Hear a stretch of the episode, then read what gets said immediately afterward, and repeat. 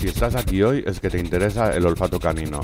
Bienvenidos a Hablemos de Narices, tu podcast dedicado a la detección y al mantrailing. Los expertos más importantes nos explicarán las claves de esas especialidades. Vamos a por ello.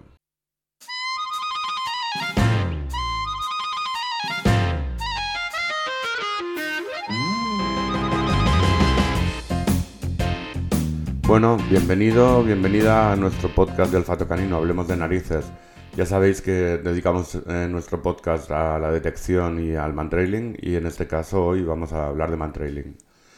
El tema que nos trae hoy es hablar acerca de la eficacia del mantrailing. Si es verdad, si es mentira, qué pasa si, si hay diferentes tipos de mantrailing, el, el, el lúdico, el operativo, hablemos de ello.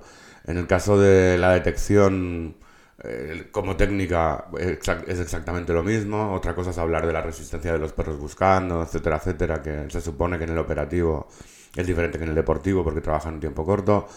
Pero en el caso del mantrailing, pues bueno, parece ser que, que también se habla de esto, ¿no? Como eh, un poco más serio el, el, operativo y como el otro como un poco más lúdico.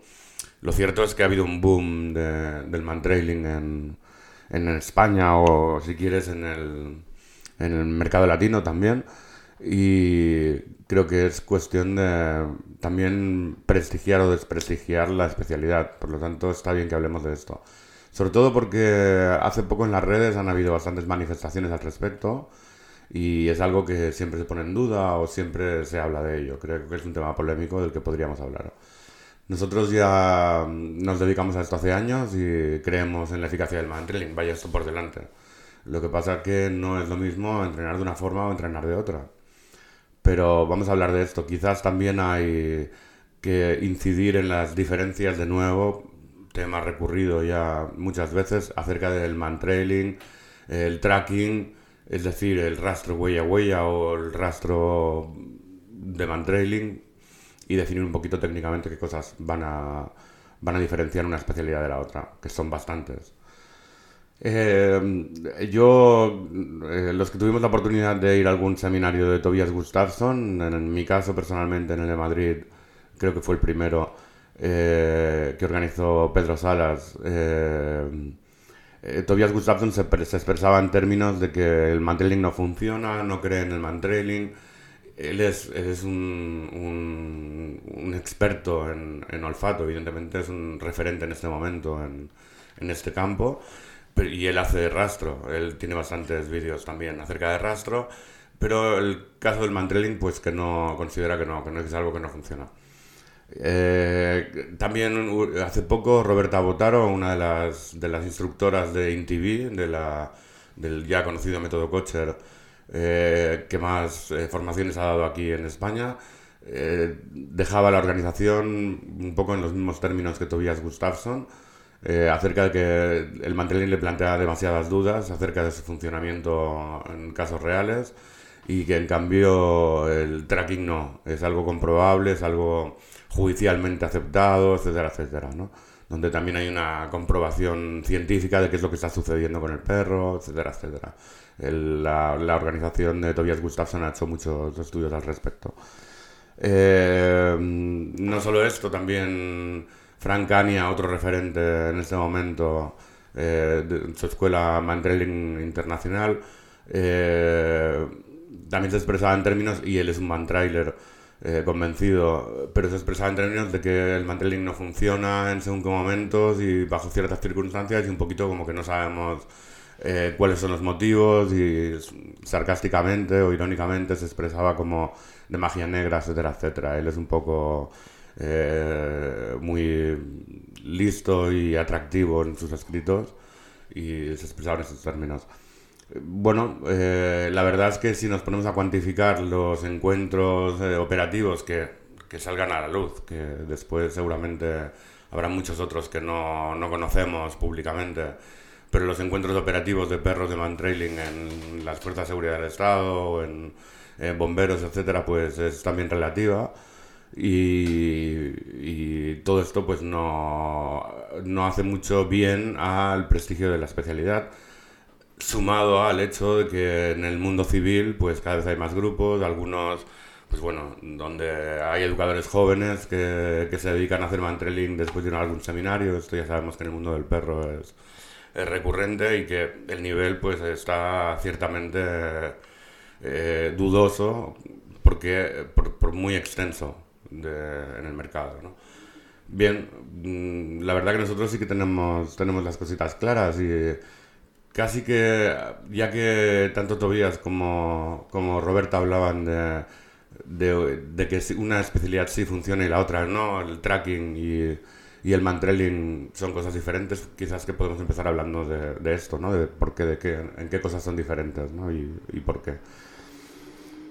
Eh, eh, vaya por delante que en, que en, Europa es una especialidad más o menos joven, el mantrailing, y que aquí en Europa se ha desarrollado mucho conocimiento y mucho entrenamiento con métodos como el venteo, que son más bien de descarte de, de que hay alguna persona en, un, en, un, en una extensión concreta, en una parte del mapa concreta esos perros barren el espacio para determinar que ahí dentro no hay ninguna persona y marcarían a cualquier persona que estuviera. Y otra cosa, que también llamados perros de olor genérico. Y otra cosa es los perros de olor específico, donde se le da una muestra de olor previa o se le da un lugar donde existe ese olor de la persona que tiene que buscar y discrimina ese olor de cualquier otro olor. Genéricamente esto es así, pero, pero hay mucha más tela un poco para hablar en esto, ¿no? Eh, en el caso del tracking, los, eh, los cuerpos policiales suelen utilizarlo para la intervención temprana en búsqueda de, delincuentes. Es, un, es, la, aplicación típica. No, digo que no se pueda aplicar en, en, otras situaciones, pero es la aplicación típica. Y hablamos de un perro que sigue huella a huella el rastro de esa persona. Mm, eh, no, no, están siguiendo los olores, eh, todos los olores que esa persona desprende, sino que descartan muchos olores se dedican únicamente a los olores pesados o los olores que hay entre huella y huella. Son perros que no levantan absolutamente nunca la cabeza del suelo y son perros que se ciñen de una forma muy estricta a eh, el sitio por donde ha caminado esa persona. No, no van demasiados centímetros fuera de ese rastro, sino que lo hacen de una forma muy exacta. Su, su eficacia, sobre todo en el caso de, de, persecución de, de delincuentes, es que lo que también se hace con ellos es mm, la búsqueda de, objetos ¿no? que ese delincuente puede haber perdido en su, en su escapada y eso ayuda a la resolución de los conflictos. Por lo tanto, eh, se les entrena mucho con lo que llamamos microobjetos o objetos eh, que tienen que marcar en la pista una vez los encuentran y seguir haciendo rastro en todo caso. ¿no? Eh, esto no tiene nada que ver con el mantling, esto es algo muy, muy estricto, tiene unas normas muy concretas y requiere un esfuerzo muy grande por parte del perro, tanto que es difícil aplicarlo en rastros largos, es difícil aplicarlo en situaciones un poco más complejas eh, en los factores limitantes del man-trailing o del rastro en general. Ok, esto es rastro eh, huella a huella, lo que también llamamos en términos anglosajones se le conoce como tracking. Man-trailing no tiene nada que ver con esto en cuanto a la técnica del perro, es la misma que utiliza cuando está cazando. En cuanto a la técnica, evidentemente eh, Kania comentaba que, que, no tiene mucho que ver con la caza, porque en la caza el perro sigue el rastro más fresco y en el mantrailing eh, simplemente sigue el rastro que se le presenta previamente. Esta es la diferencia, pero la técnica que está utilizando el perro, bajo nuestra opinión, la técnica que está utilizando el perro cuando está buscando es exactamente la misma que en la caza. ¿Qué sucede en la caza?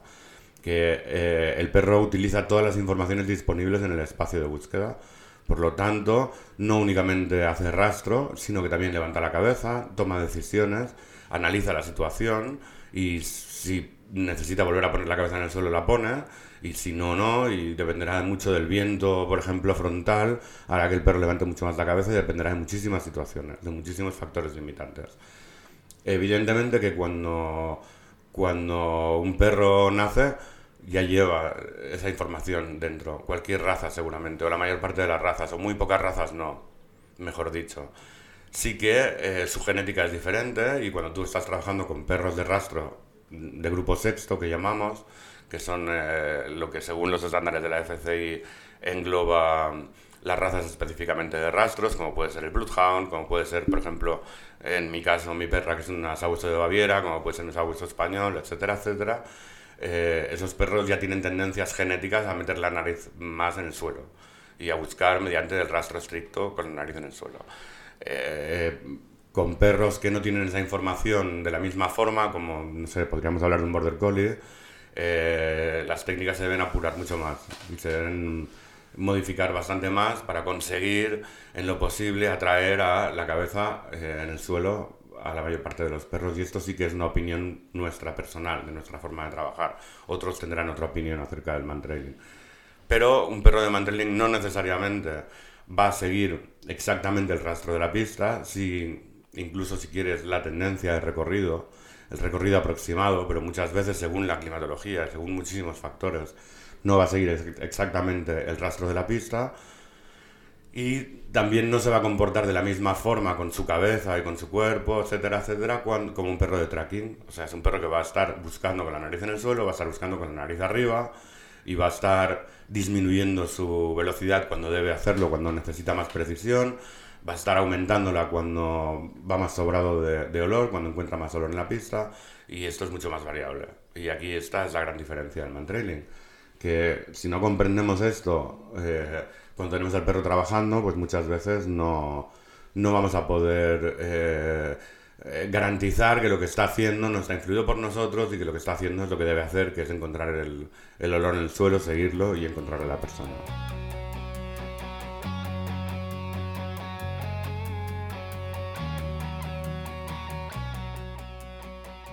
Dicho esto, por tanto, eh, vamos a mirar de intentar resumir un poquito los dos conceptos, ¿vale? Recordamos rastro, seguimiento de huella a huella. El perro va a buscar la siguiente huella, no está buscando olor humano eh, depositado en el ambiente, etcétera, etcétera, lo va a descartar. su, su, adiestramiento normalmente se basa en un aprendizaje muy mecánico, muy poco cognitivo, en el sentido de que no es que esté buscando una persona, está buscando la siguiente huella de alguna forma. Por lo tanto, eh, su aprendizaje, su iniciación se hace de una forma bastante mecánica. Eh, requiere un alto esfuerzo físico y de concentración para el perro o sea que esto nos hace pensar que mm, un tiempo eficiente, 100% del perro trabajando, mm, eh, es relativamente corto.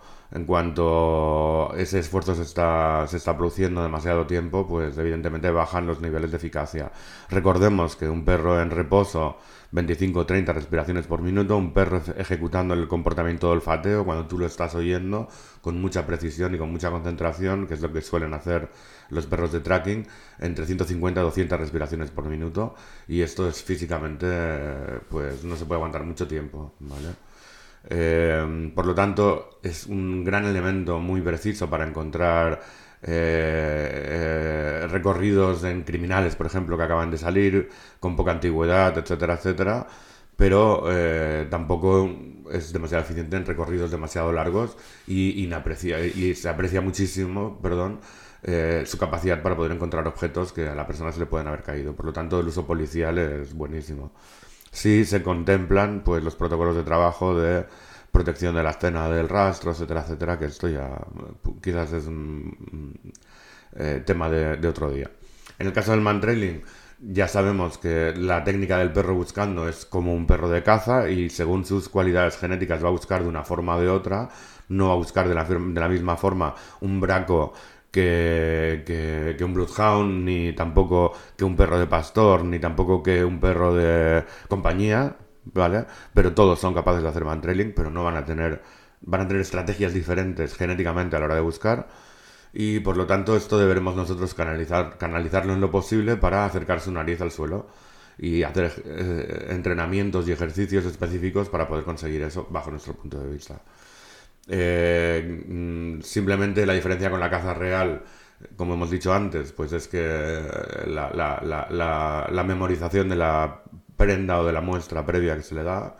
Y seguimiento es flexible a la traza, no es rígido a la traza como puede ser el tracking.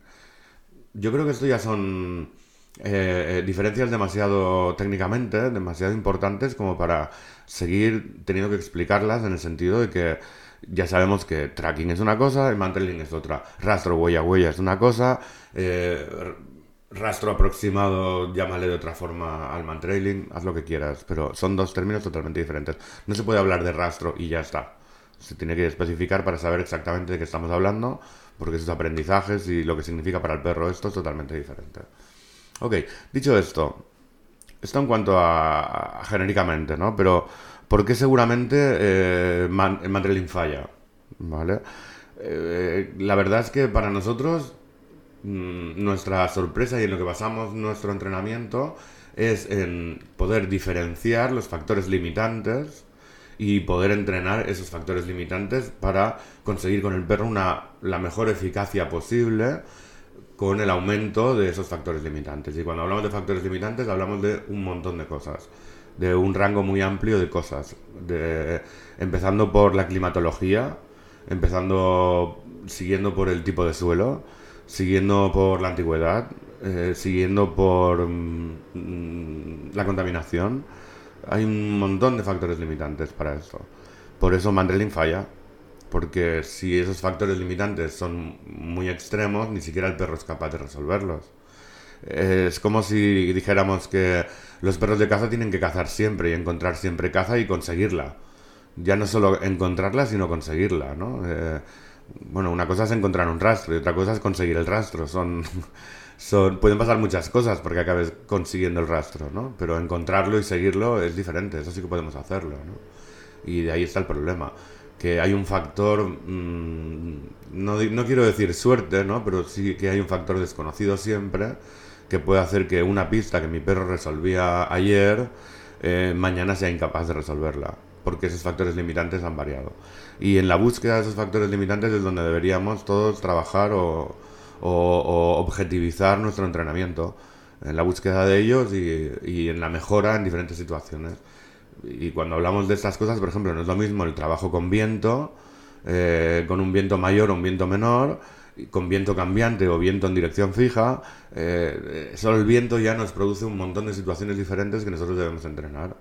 Y ya no hablamos del suelo, por ejemplo, ¿no? O sea, si difícilmente, si no podemos seguir una progresión, suelo muy blando, suelo blando, suelo seco, suelo duro, por ejemplo, eh, y, haciendo el perro eficaz cada vez más en esos procesos, en esa progresión, difícilmente podremos encontrar un perro fiable y hábil en todas las situaciones. Por lo tanto, ese es un factor limitante enorme.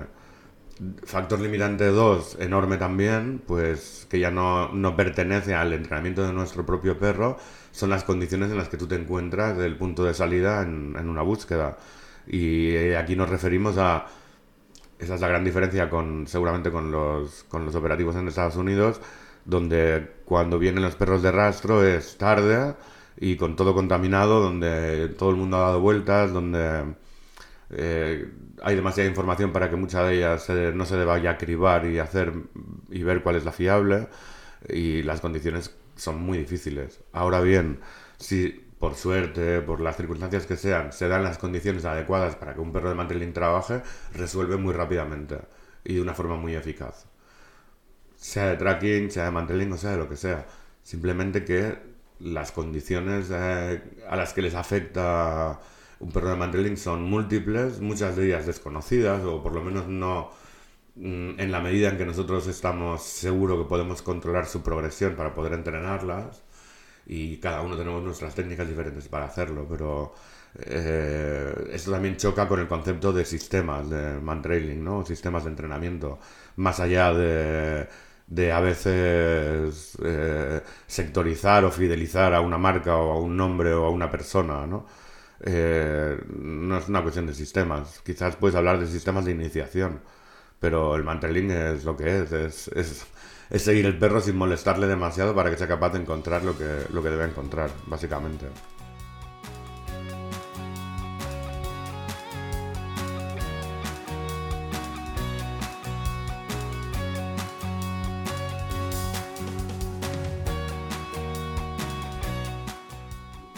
Reciclemos un poco lo que estamos hablando, ¿vale? Para ponernos en situación.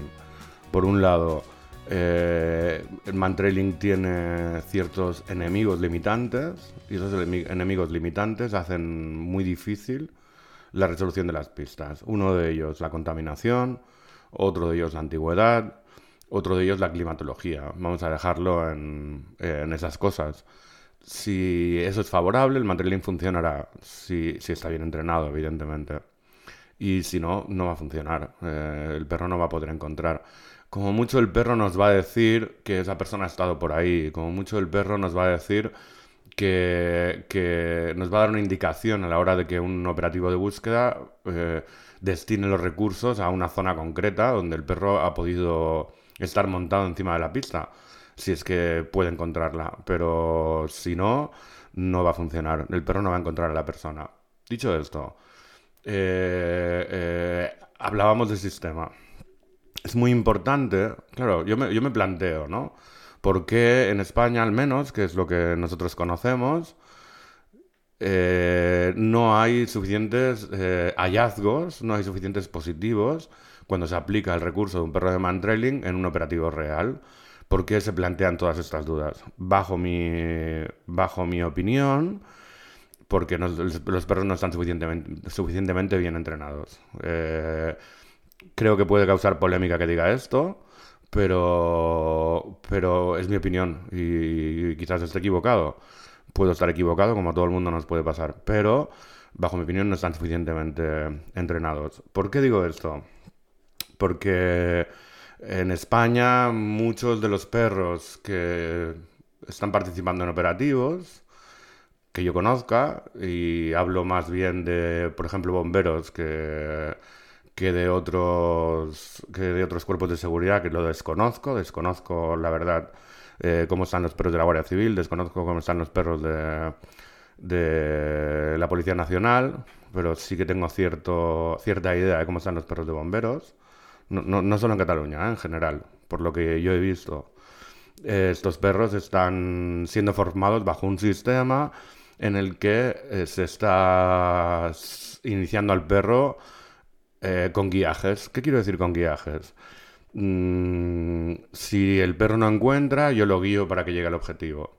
No se está trabajando correctamente el trabajo en ciego y no se está llevando el perro al coche cuando no encuentra. Eh, si el perro no encuentra, yo lo guío. Haciendo eso, yo podría y voy a hablar en, eh, sarcásticamente, eh, podría resolver una pista de tres años de antigüedad. Porque, claro, si el perro no encuentra, yo lo guío. Es muy importante, bajo, nuestro punto de vista, romper esa forma de ver eh, la iniciación y el entrenamiento de los perros de mantrailing. Y allá cada uno con cómo entrena. Pero mm, creo que la lógica está de mi parte, al menos mi lógica. Creo que está de mi parte. Si yo voy a guiar al perro, el perro no necesita esforzarse en encontrar. Si yo voy a guiar al perro, el perro va a estar pendiente de mí y de, mis movimientos de correa, de mis posiciones, de mis órdenes, para poder tener una información más que le permita poder llegar a su premio. Eh, eh, es eh, bastante estudiado la posición del guía en un perro de detección es, eh, cualquiera que haya, que haya practicado detección esto lo habrá comprobado, depende de donde tú te pongas, el perro va a encontrar o va a buscar en una zona concreta sin tenerle que decir nada y el perro está completamente pendiente de qué es lo que hace el guía para poder tener una información más para poder encontrar. Por lo tanto, eh, en, nuestro caso, nuestra forma de ver el trabajo del mantling es eh, bajo el autodescubrimiento del perro. Es decir, nosotros vamos a poder poner eh, todo en la pista para que el perro sea capaz de encontrar, pero mm, no le vamos a guiar, no vamos a intervenir, al contrario, vamos a desaparecer del eh, conjunto de informaciones que un perro tiene para poder eh, resolver el sudoku que es encontrar una persona. Mm, no sé, es que a mí la lógica me dice que esto tiene que ser así porque a la hora de un operativo el perro no va a poder disponer de ninguna ayuda. Y un perro entrenado bajo el guiaje es un perro que va a estar sin recursos cuando o, al menos le va a faltar el recurso más importante que es la información que le puede dar su guía. No va a tener eso en un operativo real. Un operativo real te dicen la persona se ha perdido, muchas veces el punto de salida es completamente confuso y esa es toda la información que tenemos. Por lo tanto, hay una diferencia muy grande entre un entrenamiento donde tú guías al perro y una situación real de operativa. Entonces, para mí, lo siento mucho, eh, veo totalmente absurdo poder entrenar el perro mediante guiajes cuando la situación final en la que lo vamos a poner a trabajar no permite que le podamos dar ninguna información al respecto. Eh, hay ciertas cosas que, no comprendo de cómo se están entrenando los perros que se entrenan bajo ese sistema. Y si no nos engañemos, estamos hablando de método coacher, estamos hablando de la forma de trabajar de InTV, donde eh, hay ciertas cosas que no, que no, comparto y que no comprendo. Y no por desconocimiento del sistema, porque alguna vez ya he explicado aquí que nosotros empezamos entrenando los perros bajo este sistema. ¿Qué, qué, qué otra cosa sucede también? El tema de la antigüedad y el tema del suelo. ¿no? Eh, eh, los perros que están entrenados bajo este sistema no tienen especial cuidado, o ese entrenamiento, ese sistema no tiene especial cuidado en, en darle la importancia que tiene el tipo de suelo. Yo he visto a Kevin Kocher empezando sus seminarios en terreno urbano y haciendo sus seminarios en terreno urbano. Evidentemente, si el perro no encuentra, lo vamos a guiar. Por lo tanto, no importa qué suelo tiene, no importa si hace viento, no importa si hace sol, no importa absolutamente ninguno de todos estos elementos limitantes de los que hemos hablado antes y que, ponen en guardia y que ponen en jaque al éxito de nuestro perro buscando. Por lo tanto, eh, no hay una, un respeto para todos estos limitantes, porque si el perro no encuentra, lo guío. Dicho esto, no, no, no me parece que sea un tipo de perro el que está entrenado bajo estos parámetros el que pueda ponerse en un operativo con un mínimo de fiabilidad. Y, bueno, a mí la, la, observación de la evolución de, este sistema eh, me parece totalmente... ¿Cómo lo puedo decir? Para que no herir a nadie, ¿no? Y os aseguro que estoy teniendo mucho cuidado en cómo expresar esto, intentando no crear suspicacias ni, ni crear ningún doble sentido, sino que estoy diciendo mi opinión desde el corazón y desde el raciocinio, ¿no? Eh, pienso que no es adecuado la, la, forma de entrenar. ¿Qué, ¿Qué, es lo que hacemos nosotros? Nosotros, nosotros y el resto de mantrailers que conozco, sean o no que trabajen bajo los parámetros de nuestra forma de trabajar o, trabajen bajo sus propios parámetros o los de otras escuelas, ¿no? Es lógico empezar con un perro en un terreno blando y en un terreno húmedo, donde las condiciones son lo más favorables posible. Es lógico empezar un perro no guiando, pero sí haciendo lo posible para que él tenga suficiente información en el suelo como para, como para resolver esa pista desde el suelo y no desde el aire, y es lógico que así fijemos una forma de buscar concreta que luego vamos a desarrollar en el futuro. ¿Por qué? Eh, eh, una de las cosas que todos los mantrailers eh, explican es la importancia de la lectura del perro. Bien. cuando tú tienes un perro que en lo posible su plan A es buscar con la nariz en el suelo, lo más posible, eh, vas a tener un perro interpretable. Si tienes un perro que corre con la, con la cabeza arriba, vas a tener un perro de difícil interpretación. Puedes imaginarte lo que es un negativo, puedes imaginarte qué pasa con un giro en la cabeza. Kocher también hizo un pequeño libro, una especie de folleto manual, donde habían dibujos eh, en los que nos ayudaban a la interpretación corporal del perro. Pero es muy pobre esto. En realidad el perro tiene muchos comportamientos de estar en la pista, no estar en la pista, muy claros cuando tú inicias un perro e intentas ayudarlo a que busque con la nariz en el suelo. Y eso es incompatible con correr. Es completamente incompatible. Si tú corres con el perro y guías al perro, ese perro va a estar buscando seguramente en su mayor parte eh, sustancias volátiles o o va a estar buscando con la nariz en el aire. Para buscar en el suelo hay que buscar de una forma calmada, hay que buscar de una forma tranquila y pausada, porque es muy difícil. Tiene que discriminar muchos olores para poder seguir las partículas humanas que se van dejando en el suelo mientras se trabaja.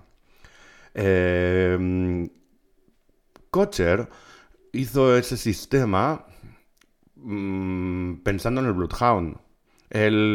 su, su asociación es la asociación del Bloodhound y su libro es cómo se entrena un Bloodhound policía. y él, siempre ha trabajado con Bloodhounds y, los parámetros, cuando tú trabajas un Bloodhound o cuando trabajas un sabueso de Baviera o cuando trabajas un sabueso español o que trabajas un perro del grupo sexto, son muy diferentes a los parámetros que tienes cuando trabajas con un Border Collie, cuando trabajas con un o cuando trabajas con una raza que no es exclusivamente una raza de rastro.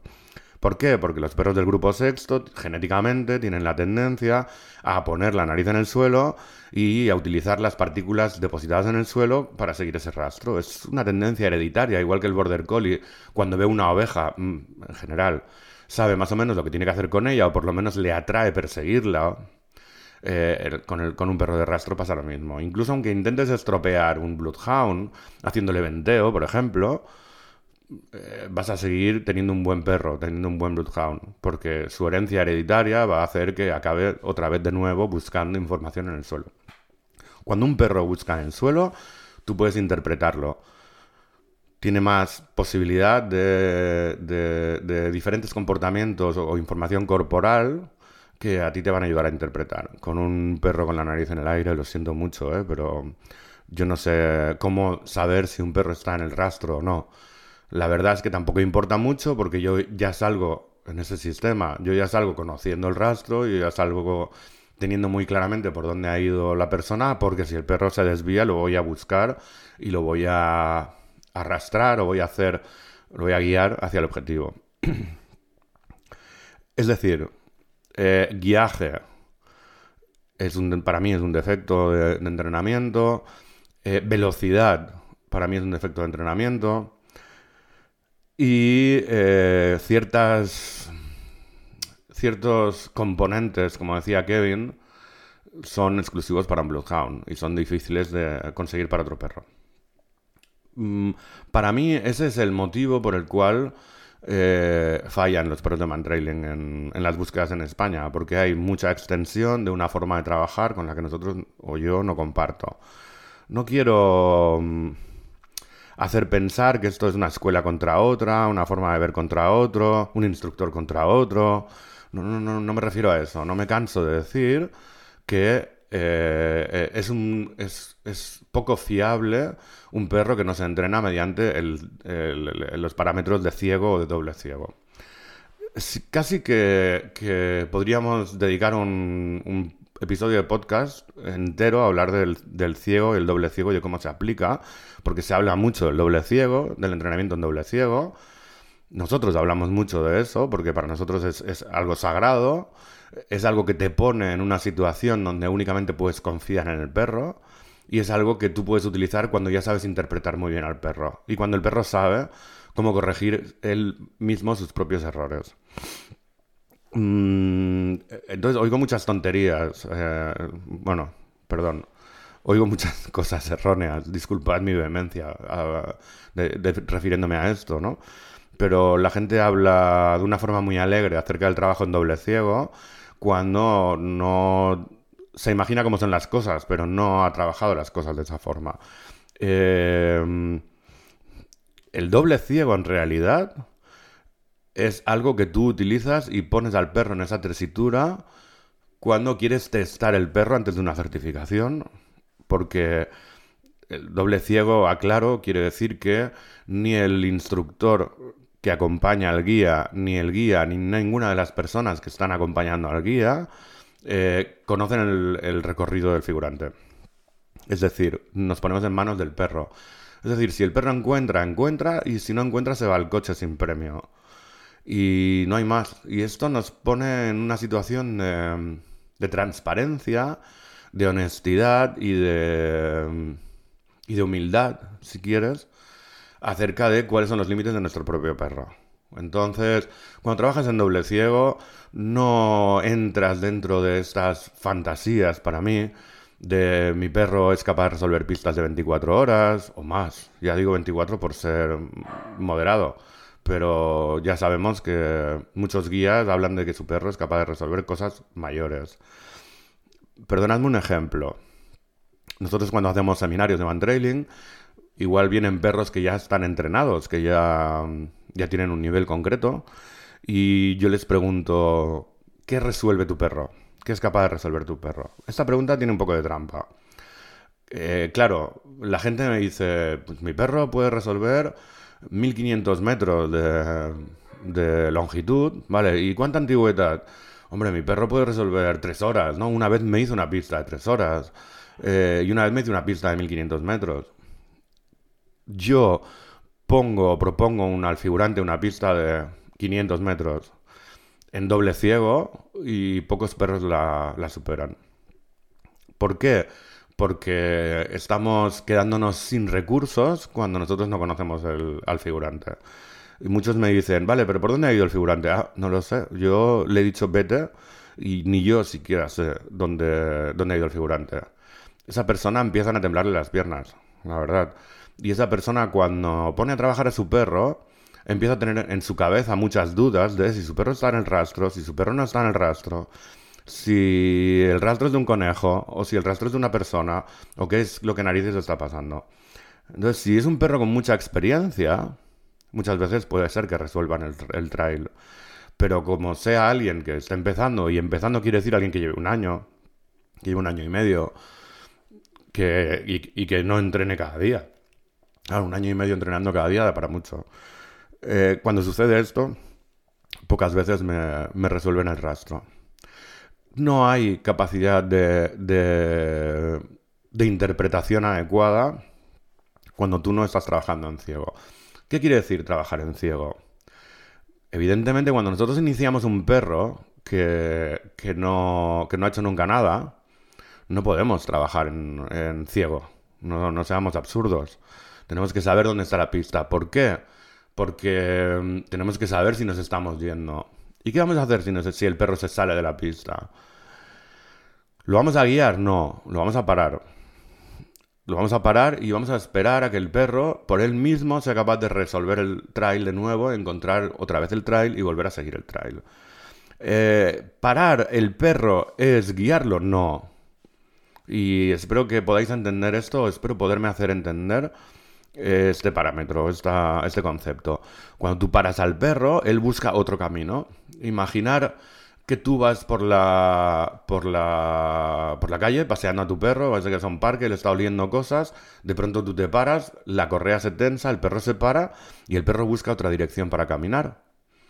No cree que tú le estás haciendo parar porque se está equivocando o le estás guiando. No, simplemente no puede, no puede ir más allá. La correa se ha tensado, se ha acabado su recorrido y el perro va a buscar por otro sitio.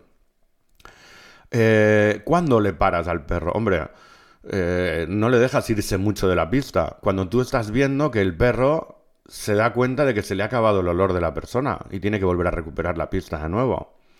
Eh, ¿Haces alguna indicación cuando, cuando el perro lo paras? No, al contrario, tú eres un maniquí, eres, no eres nada más que algo que el perro arrastra desde la correa. Eh, ¿Qué pasa si aún así el perro no encuentra el, rastro, de nuevo? ¿Lo, guías? ¿Lo haces algo? No. El perro se va al coche. Y el perro se va al coche sin premio. Que esta es otra cosa que también a la gente le sorprende mucho. recuerdo que estamos hablando de nuestra opinión, de cómo hacemos nosotros las cosas, pero es que creemos que es la lógica. Creemos lógico esto que estamos explicando, ¿no? Es que alguien me dijo que esto se tiene que hacer de esta forma. No, no. Es que si entiendes bien el concepto de un perro buscando en mandrailing, esto se tiene que hacer de esta forma. ¿Qué pasa cuando envías al perro al coche? En mi caso, con mi perra, al día siguiente, cuando la pongo a trabajar, se quiere comer la pista. No va con mucho cuidado e intenta que no le vuelvan a pasar estas cosas. Realmente, ostras, yo Jazz la tengo, tiene ahora seis años y medio empezó a trabajar mandrilling cuando tenía seis meses. Y yo creo que la ha llevado al coche tres o cuatro veces. En todo ese tiempo. No la ha llevado al coche muchas veces más. ¿Por qué? Porque cuando empezaba y yo la paraba, ella encontraba otra vez la pista y seguía. No porque sea una perra excepcional, sino porque esa pista estaba construida con mucho mimo. No es, oye, te vas corriendo, te escondes detrás de aquella esquina y venga, que te, echo el perro. No. Nosotros sabemos lo que estamos haciendo. Un figurante sabe lo que está haciendo cuando está eh, trazando una pista conoce el nivel del perro que está trabajando y deja suficiente olor humano como para que el perro tenga eh, referencias para seguir la pista. Una cosita. Dicho esto, eh, nosotros personalmente trabajamos con comida en, este, en estas fases. ¿Por qué trabajamos con comida? Porque nos sirve para que el perro cuando se sale de la pista encuentre la pista de nuevo. ¿Cómo usamos la comida? Hombre, lo menos posible. No, no alargamos el tiempo en que un perro le ponemos comida. ¿Qué pasa cuando estamos poniendo comida? Lo mismo que cuando trabaja, cuando trabaja un perro de tracking con microobjetos o con objetos. Cuando un perro de tracking trabaja objetos, lo que hace es llevar la nariz muy fijada al suelo porque no quiere saltarse el objeto. Ok, cuando tú inicias un perro de mantreling con comida, eh, sigue con la nariz en el suelo porque eh, hay comida por el suelo y no se la quiere perder. Eh, dicho esto, es muy fácil cuando el perro pierde la pista y tú lo paras, que él solo vuelva y encuentre la comida y siga el olor humano. una pequeña extensión acerca de la comida, porque claro, cuando hablamos de que trabajamos con comida, mucha gente le genera dudas. De, hecho, allí por, por, los nortes de España, eh, he oído alguna vez eh, o he leído alguna vez algún comentario sarcástico acerca de los perros que trabajan con comida, incomprensible para mí, ignorante para mí, ¿eh? porque mm, cuando critiques algo, pruébalo primero, amigo. Y, y como no lo has probado, te imaginas lo que sucede, pero no sabes lo que sucede. Quiero decir con esto que a un perro estaremos poniéndole comida solo el tiempo que el perro necesite la comida. Es un poco obvio esto, pero es muy fácil de entender. A un perro de rastro, a un perro de grupo sexto, poca comida le vas a poner, pocas sesiones de entreno vas a hacer con comida, porque sabe lo que es el olor humano y es muy capaz de seguirlo. Eh, a un border collie, pues por decir algo, ¿no? Por cualquier otra raza que no sea de rastro, es posible que necesites alargar más el tiempo. Observamos que ciertas razas tienen muy buena tendencia a ir con la nariz en el suelo. Pon un pastor alemán, especialmente los de línea de trabajo, pon un malinois, por ejemplo. Estos perros muy pocas sesiones de comida necesitan. Pero eh, quizás un labrador necesita más. Mm, es su forma de trabajar y es, y es otra cosa. Entonces, ¿Cuándo nosotros retiramos la comida? Cuando el perro se la empieza a saltar, porque es que se la empiezan a saltar. Empiezan a no coger la comida del suelo porque el olor humano y el premio final de la persona cuando encontramos es mucho más importante para ellos que los trocitos de comida que podamos dejar por el suelo.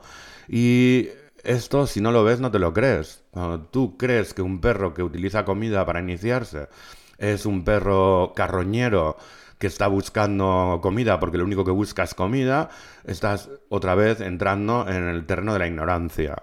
Porque eh, la comida simplemente es una forma de eh, eh, centrar al perro en el suelo y el olor humano es la herramienta principal porque nos sirve para poder encontrar el siguiente trozo de comida. Es decir, eh, tú vas a espaciar la comida, la vas a poner al principio más o menos junta, pero después vas a empezar a exponerla, yo que sé, cada 15 metros.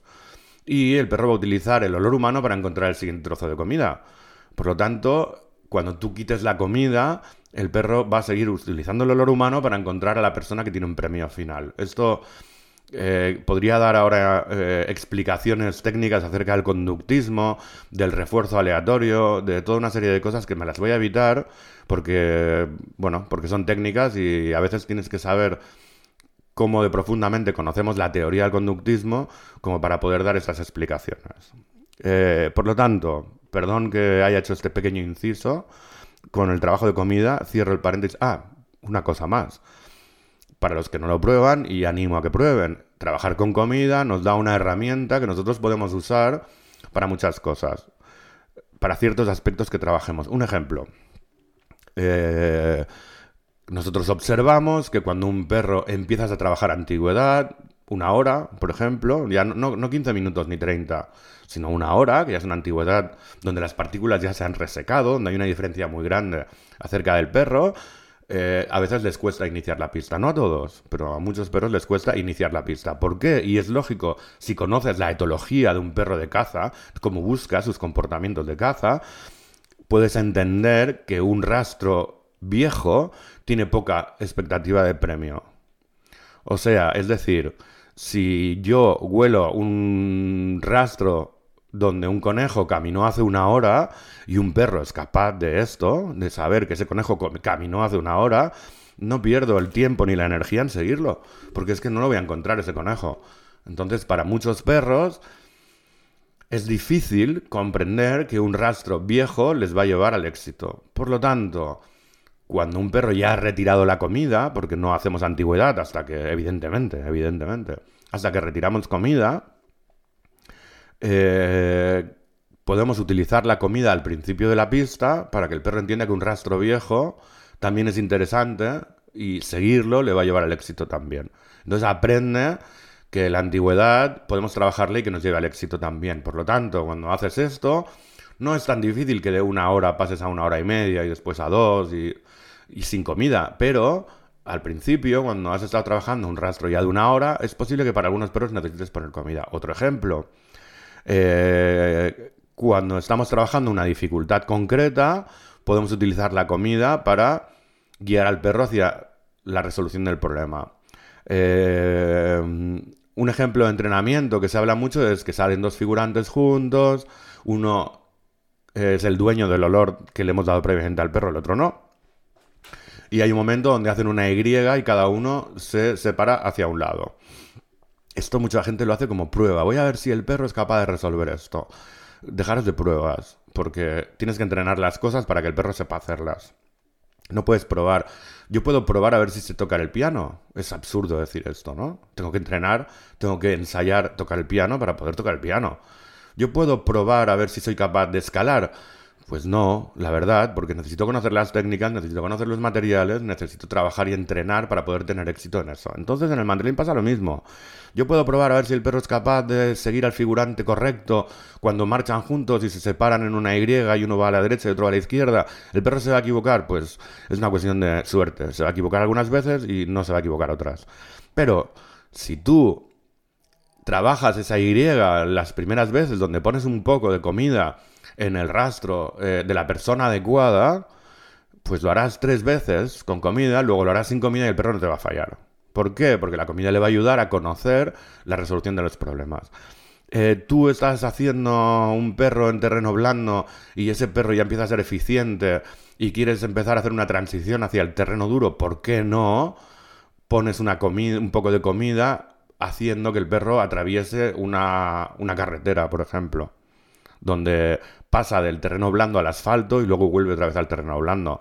Pues ¿por qué no las primeras veces vas a poner un poquito de comida para que el perro encuentre la resolución del problema y encima de una forma atractiva para él?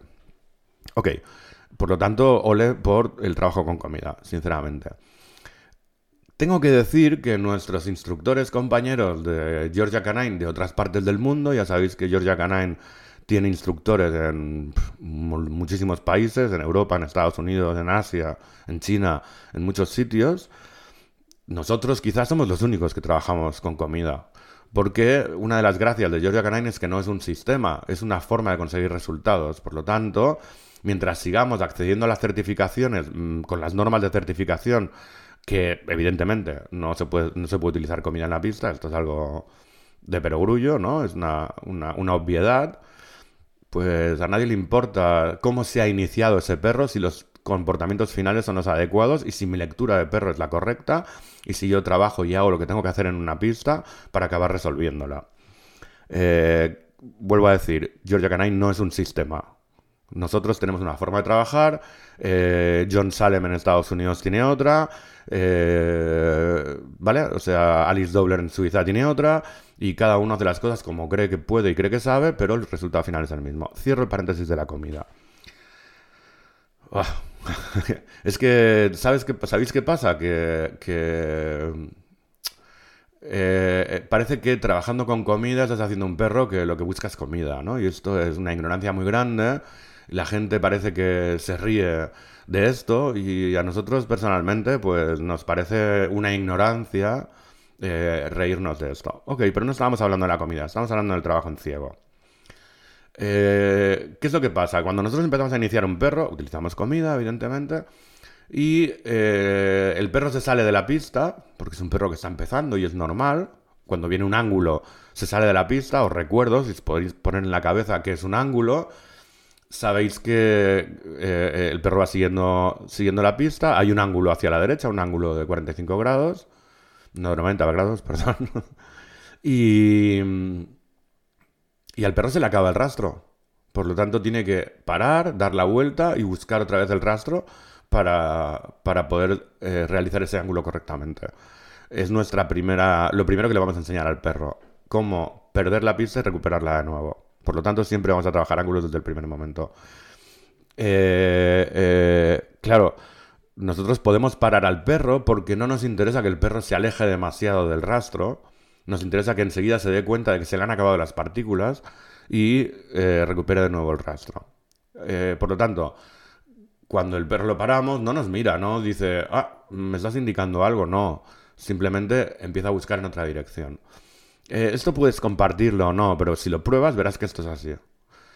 Eh, ¿Cuándo empezamos a trabajar en ciego? Simple ciego, donde el guía no sabe dónde, dónde está el recorrido de la pista, pero el instructor también, bajo nuestro punto de vista, un guía no puede trabajar solo. No puede salir con su perro a buscar a la persona. Un entreno no se puede hacer con dos personas, un figurante y un guía. Se tiene que hacer con tres siempre. Una persona que acompaña al guía, el figurante y el mismo guía, tres personas. Ok, ¿cuándo empezamos a trabajar en ciego? Hay un momento donde el perro se sale de la pista y él solito se para, se da cuenta que se le han acabado las partículas y vuelve otra vez a intentar encontrar la pista de nuevo. Cuando eso está empezando a suceder, es cuando eh, al guía ya le quitamos toda la información acerca del respecto, empezamos a trabajar en ciego y a partir de ese momento trabajamos en ciego absolutamente siempre. Absolutamente siempre. Eh, ¿Qué información le da el acompañante, que es el que conoce el rastro, evidentemente? Cero. ¿Qué información quiere el guía? Cero. ¿Por qué? Porque la única forma de aprender a interpretar a tu perro en una situación donde tú no sabes nada acerca de la pista, es esa. Es no saber nada de la pista, mirar a tu perro, ponerte en sus manos y seguirlo. Y no intervenir. Y dejar que él trabaje. Evidentemente, al principio puede ser que te vayas mucho de la pista y entonces el acompañante le va a preguntar al guía, ¿cómo te sientes? ¿Qué crees que está haciendo tu perro? ¿Qué crees que está pasando? Eh, seguramente el guía dirá, hombre, pues lo veo raro, veo comportamientos de búsqueda que no son los adecuados como para pensar que el perro está encima de trail, creo que la cosa no va bien. Ok, ¿dónde crees tú que había el último momento en que el perro te estaba emitiendo comportamientos de búsqueda correctos de estar encima del trail? Pues 50 mm, metros más atrás, 100 metros más atrás, detrás de aquellos árboles. Ok, Volvemos con el perro a ese punto, otra vez lo ponemos a buscar. Por lo tanto, es importantísimo tener una lectura clarísima acerca de los comportamientos de búsqueda del perro. Y es importantísimo recordar en qué momentos empiezan a ir las cosas mal. Porque si te pierdes, eh, es posible que tengas que volver a un sitio concreto. Ah, somos un equipo, ¿eh? O sea, eh, cuando las cosas se ponen difíciles y te estás entrenando a un nivel alto, te darás cuenta de que tienes que estar observando y tienes que estar muy concentrado para entre los dos encontrar. No, no solo el perro. ¿Por qué? Porque el perro va a seguir partículas y a veces esas partículas están fuera del rastro. Os voy a poner un ejemplo. Tú tienes el viento en tu espalda, estás eh, haciendo eh, el trabajo con el perro, el perro está encima del rastro, Recuerda, tienes el, viento en la espalda y el figurante ha hecho un giro hacia la derecha. Ok, ¿qué pasa? Que donde está ese ángulo siguen habiendo partículas humanas y después de ese ángulo siguen habiendo partículas humanas porque el viento que tú tienes en tu espalda está desplazando las partículas más allá del, ángulo. No sé si lo podéis entender esto, espero que lo esté explicando suficientemente claro. Por lo tanto, el perro empieza a notar que hay partículas, pero es diferente. Hay menos partículas y no están puestas en el suelo de la misma forma.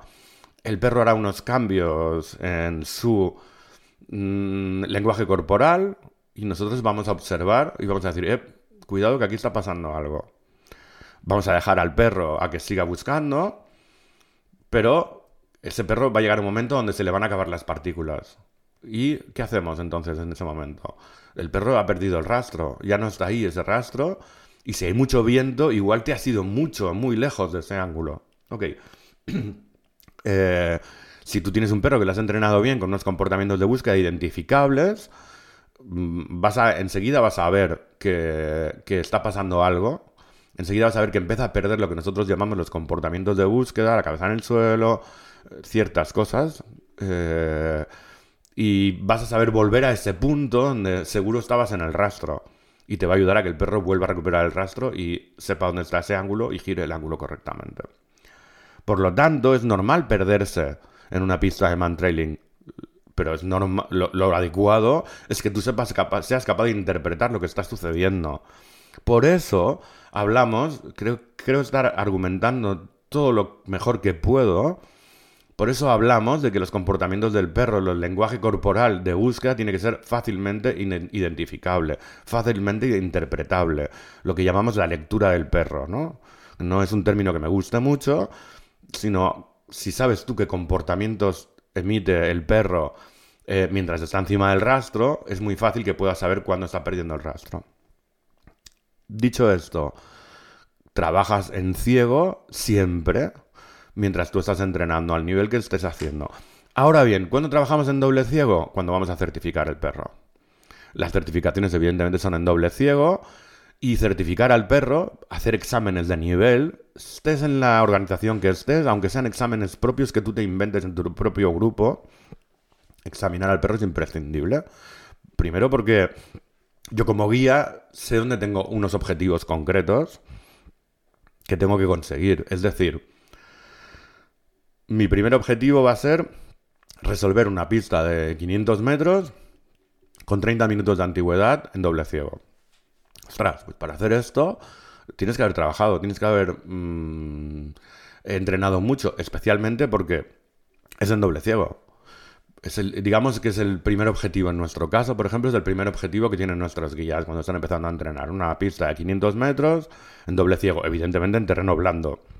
Nada de grava, nada de tierra, nada de nada. Simplemente, si puede ser hierba. ¿Por qué? Porque alberga, esto es, esto es de libro, esto es de primero de mantrailing, ¿vale? porque las partículas albergan mayor olor y mayor facilidad para el perro cuando hay un cierto grado de humedad y cuando se alojan entre las briznas de césped, por ejemplo, etcétera, etcétera, etcétera. De primero de mantrailing, ¿eh? O sea, si quieres hacer mantrailing, esas cosas las tienes que tener claras. Y hay libros al respecto, y yo qué sé, si no me llamáis por teléfono y os lo explico, ¿no? Pero esto es de primero de cinturón blanco de mantrailing, ¿vale? Ok, eh, eh, ese es el primer, el primer objetivo que nosotros tenemos que conseguir. aún así, hay diferentes objetivos que van subiendo dificultad, dificultad, dificultad, especialmente en tipo de suelo, especialmente en distancia y especialmente en antigüedad, en esos tres, en estos tres parámetros. Entonces es cuando nosotros vamos ya a, a poder examinar al perro, nuestros entrenos anteriores van a ser en doble ciego, porque el examen es en doble ciego. Pero siempre vamos a entrenar en ciego y siempre vamos a ver una, persona al lado que va a limitar muchísimo la información que nos da. De hecho, no nos va a dar información a menos de que el guía las pida. Y el guía no va a querer información porque lo que quiere es poder resolver sin información. Y esa es nuestra, nuestra Biblia de cómo entendemos el mantrailing. Cuando tú estás entrenando de esta forma, Hombre, te estás acercando mucho a los parámetros de una búsqueda real. Estás eh, entrenando para un objetivo concreto, que es una búsqueda real, donde no hay más información. Eso sí es una búsqueda en doble ciego. Una búsqueda real es una búsqueda en doble ciego. Por lo tanto, mm, narices, no podemos buscar de otra forma, no podemos entrenar de otra forma. ¿Vale? Eh, hombre, entrenamos en ciego porque hay un chiste que dice que que hay un man que está dando la vuelta al mundo porque cree que su perro es encima del rastro. Hombre, si yo ando, si yo estoy acostumbrando, acostumbrado a, guiar a mi perro, tengo un perro que sabe leer mis, mi comportamiento, mis movimientos, mis indicaciones, porque es una información más muy valiosa para él, para poder conseguir encontrar el objetivo. Si es muy fácil que el perro crea que si vamos caminando detrás suyo, es que vamos bien. Por lo tanto, el perro puede decir, ostras, yo creo que estoy equivocado, pero es que este tío viene con toda la marcha detrás mío y, por lo tanto debe ser que vamos bien. Y eso es ese man trailing que está dando la vuelta, la vuelta al mundo constantemente porque cree que va encima de un trail. Un trail.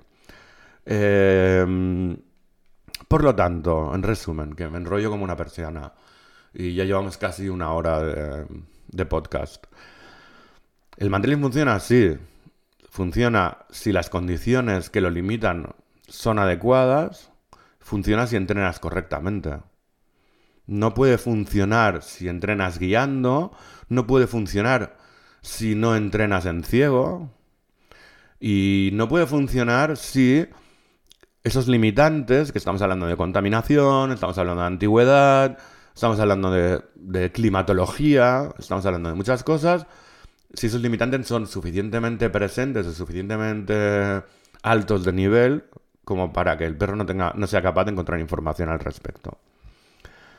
Espero haberme explicado bien, ¿vale? Pero mm, nuestra visión y nuestra opinión al respecto, creo que con una hora de, de podcast debe haber quedado bastante argumentada, pienso yo. Si no, ya sabéis, comentarios, preguntar, que para eso estamos. Y bueno, ¿por qué no? Me gustaría sentar debate, ¿no? Alguna vez me gustaría podernos sentar juntos eh, con gente que no entrena como estoy explicando y poder, no digo acuchillarnos, ¿eh? pero poder debatir y poder argumentar por qué cosas creemos que lo nuestro funciona bien y por qué hacemos lo que hacemos. Hay un chiste que dice que, que dos adiestradores, ya sabéis eh, el egocentrismo que tenemos los adiestradores, aunque no nos lo queramos creer, ya sabéis la competitividad que tenemos, ya sabéis, eh, eh, bueno, ya sabéis cómo somos, ¿no? hay un chiste que dice que dos adiestradores solo pueden estar de acuerdo en una sola cosa que es que aquel otro no tiene razón. Y, jolines, eh, a mí personalmente me da mucha pena que esto haga gracia, porque creo en la cooperación. Desde el respeto, sobre todo desde el respeto, para mí esto es lo más importante, no voy a cooperar con nadie que no me dé el respeto que merezco y que yo le doy a él o a ella. Pero, mm, ostras, ¿por qué no? A mí me gustaría sentarnos un día y debatir. Yo entreno de esta forma creo que lo hago bien y mis argumentos son estos. Y bueno, nosotros en, estos podcasts estamos explicando mucho, o iremos explicando mucho cómo nosotros entrenamos y nuestro concepto del man trailing. Y mm, nosotros también deberíamos poder explicar por qué lo hacemos así, qué argumentos tenemos y por qué creemos que se tiene que hacer así para que pueda funcionar. Eh, espero que no os haya resultado pesado eh, este podcast. Espero que no hayáis pensado que decimos demasiadas tonterías, o si lo pensáis, al final no es nuestro problema, no es nuestra responsabilidad. Pero ya son unos añitos que estamos trabajando desde este punto de vista y la verdad que nos va bien. Eh, nuestros compañeros americanos cada semana eh, publican en las redes, Facebook, etcétera, etcétera, y aparte habrán muchos que no se publican, hallazgos operativos, especialmente de la policía, para encontrar criminales, porque es como más se está usando el man trailing en, en Estados Unidos mm, con entrenadores que tienen que ver con nuestra organización, con Georgia Canine. Si, si os fijáis, esto es así. No veo muchos hallazgos claros y contundentes acerca de otras formas de entender el man trailing, la verdad. Por lo tanto, bueno, creemos que no somos poseedores de la razón, porque nadie es poseedor de la razón, pero sí que creemos que llevamos un camino que funciona y que vamos bien. Mm, cuando, yo creo que cuando los man-trailers los en España, los que trabajan en operativos, eh, trabajen de esta forma y cuando las fuerzas de seguridad entiendan que tienen que crear protocolos de protección de la escena de búsqueda, etcétera, etcétera, y una, una rapidez en la reacción, etcétera, etcétera, todas estas cosas que ya sabemos, eh, yo creo que aumentará el éxito de los perros de mantling en España. Mientras tanto, pues vamos a seguir pensando que seguramente el mantling no funciona. Espero que, os haya gustado este podcast. Nos despedimos hasta la siguiente. Y nada, mm, disfrutar de las pistas como nosotros hacemos cada entreno que tenemos. Muchísimas gracias. Hablando de narices, tu podcast de olfato canino. Gracias por escucharnos. Hasta la próxima.